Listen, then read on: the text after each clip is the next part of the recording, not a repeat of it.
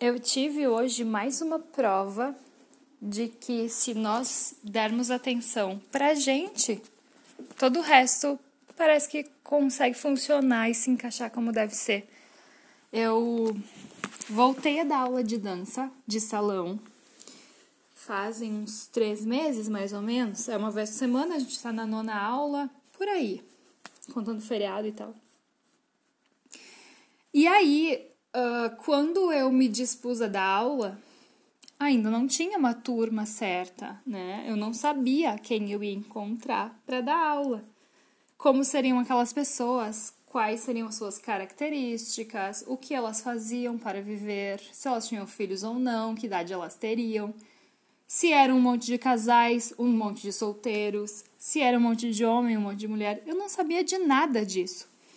Até que um dia eu recebi uma relação do lugar onde eu tô dando aula com nomes. E só. E aí eu lembro que a primeira coisa que eu fiz foi colocar as letras H e M do lado de cada homem, para eu saber mais ou menos, né, quantos homens e quantas mulheres teriam na turma. Aquilo não estava fechado ainda, mas eu já teria uma ideia. E foi isso. E aí foi criado um grupo no WhatsApp. E muitas pessoas foram adicionadas nesse grupo. E aí eu ficava olhando as carinhas delas e ficava pensando, né? Nossa, como que vai ser? Eu quero tanto já conhecer essas pessoas, eu tô tão curiosa para saber como que elas são é engraçado como nesse momento não pensei assim, será que elas já dançam ou não? Em nenhum momento eu trouxe esse questionamento, e só agora que eu percebo isso. Porque de fato isso é irrelevante. Eu só queria muito que fossem pessoas legais, sabe?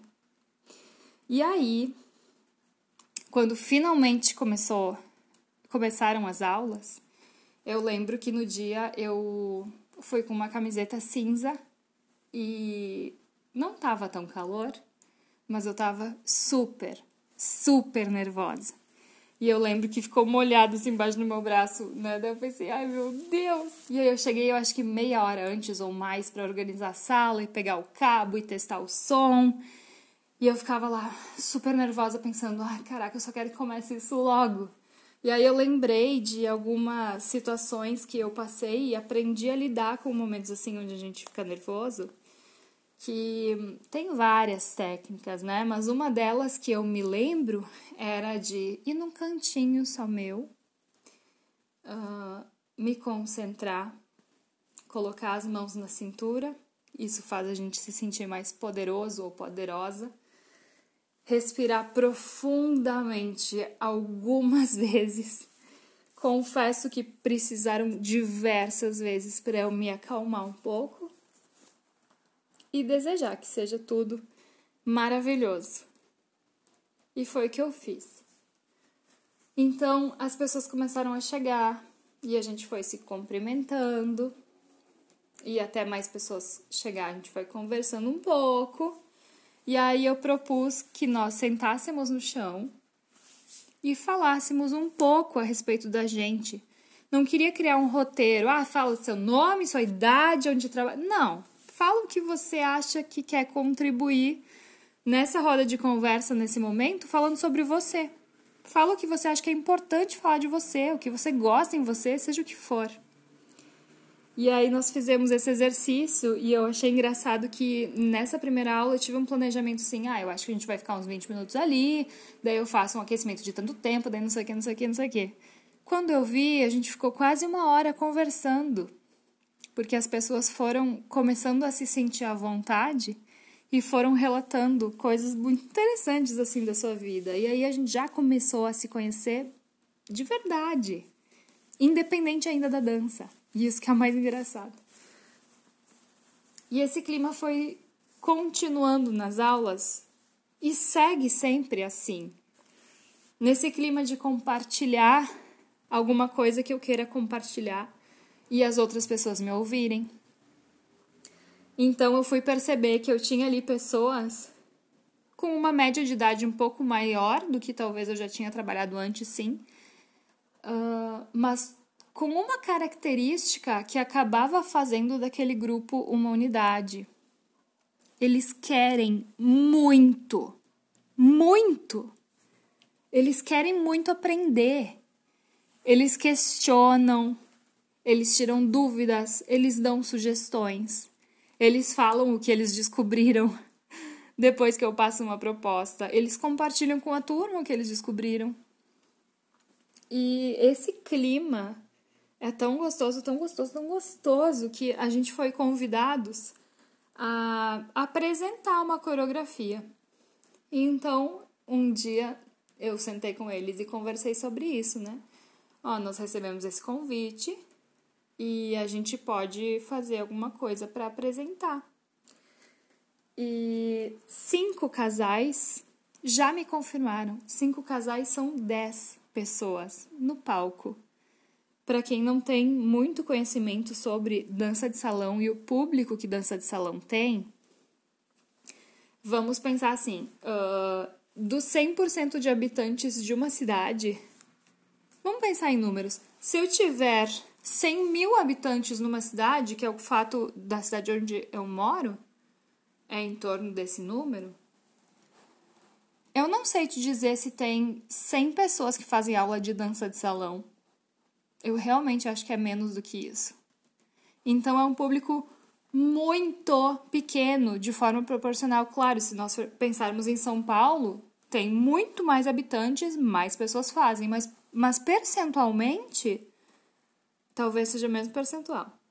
Então, cinco casais já me disseram que querem participar. E aí, olha que, que engraçado que está acontecendo.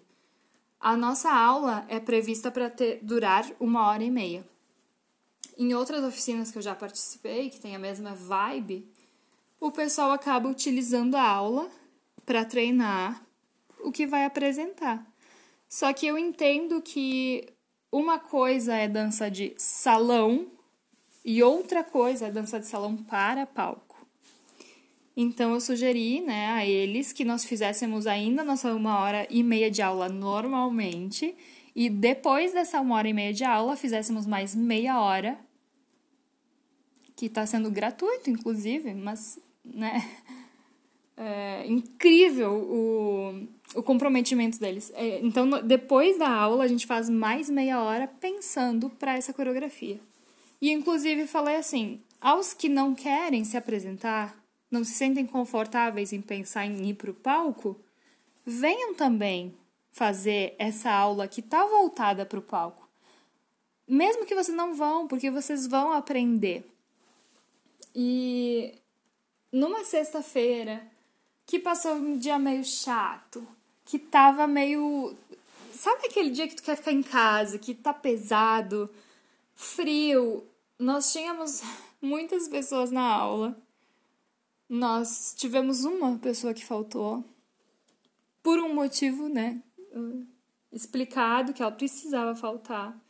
Todas as pessoas seguiram depois da aula e fizeram o ensaio. Se divertiam. Trocavam muito com todos, de uma forma muito acolhedora e respeitosa. E lá no início, lá na nossa primeira conversa, né, eles me perguntaram assim: que ritmos que a gente vai aprender? Aí eu falei assim: bom, o que eu entendo que é muito bacana para quem está começando bolero. Bolero traz uma, um alinhamento do corpo, uma relação estética também já. Trabalha muito a questão do equilíbrio. E para quem está começando, eu vejo que essas questões são muito importantes de nós estudarmos. Além disso, forró, que trabalha justamente o oposto, uma soltura, um remeleixo, um requebrado. Forró é muito acessível, os passos de forró eles conseguem aproveitar para dançar outras coisas. Então essa versatilidade é maravilhosa no forró. E quando eu falei esse terceiro ritmo, eles se surpreenderam e eu falei assim: "E dança de gafieira?" Falaram: "Dança de gafieira, gente? tu tem certeza, professora?" Bom, hoje tivemos a nossa terceira aula eu acho, de dança de gafieira. ou seja, quatro horas, né? Quatro horas e meia se fossem aula, as aulas completas disso. E eles já estavam se divertindo e brincando, dançando, dança de, dançando samba de gafieira. Eles que não pensavam que samba de gafieira era para eles. Inclusive, teve um aluno meu que me chamou e falou assim: professor, isso está certo? Ele conduziu bem, a esposa conseguiu fazer, foi para o caminho que ele tinha proposto, ele fez a, a dinâmica do tempo como fazer. Eu disse: sim, está certo. Eu acredito que o estranhamento que tu tenha, eu falei para ele, seja pelo fato de tu nunca ter pensado que tu seria capaz de dançar samba de gafieira. Isso é incrível, isso é incrível, isso é incrível, isso é incrível. E aí lá no início eu falava que quando a gente pensa na gente, as coisas funcionam por quê? Porque em nenhum momento eu pensei que eles não conseguiriam. Eu pensei, vai ser esse o tema da aula, eu vou passar essa movimentação. Por mais que não é simples, vou explicar para eles, a gente faz esse passo a passo e pronto. E esse é o objetivo. Então, quando um professor traça um caminho e com certeza tem propriedade para ensinar aquilo, tem experiência, tem método, tem disciplina, é causa e consequência. Tu vai construindo aquele conhecimento no outro. E é tão lindo. Gente, eu tô tão orgulhosa da minha turma, sério. Às vezes eu ensaio a coreografia com eles quando falta alguém, às vezes eu faço como quem conduz, às vezes eu faço como quem é conduzido. Mas eu realmente não quero dançar no palco. Eu quero vê-los dançar no palco. Eu saio de cada aula realizada e eu sei que aquele momento de vê-los dançar também no palco vai ser uma realização num tamanho imensurável para mim. Porque vê-los dançar na aula já é uma realização incrível. Eu tô muito orgulhosa do trabalho que a gente está fazendo juntos. Eu fiquei um tempo sem gravar podcast. Mas olha. Que honra de gravar e falar sobre isso. Que honra.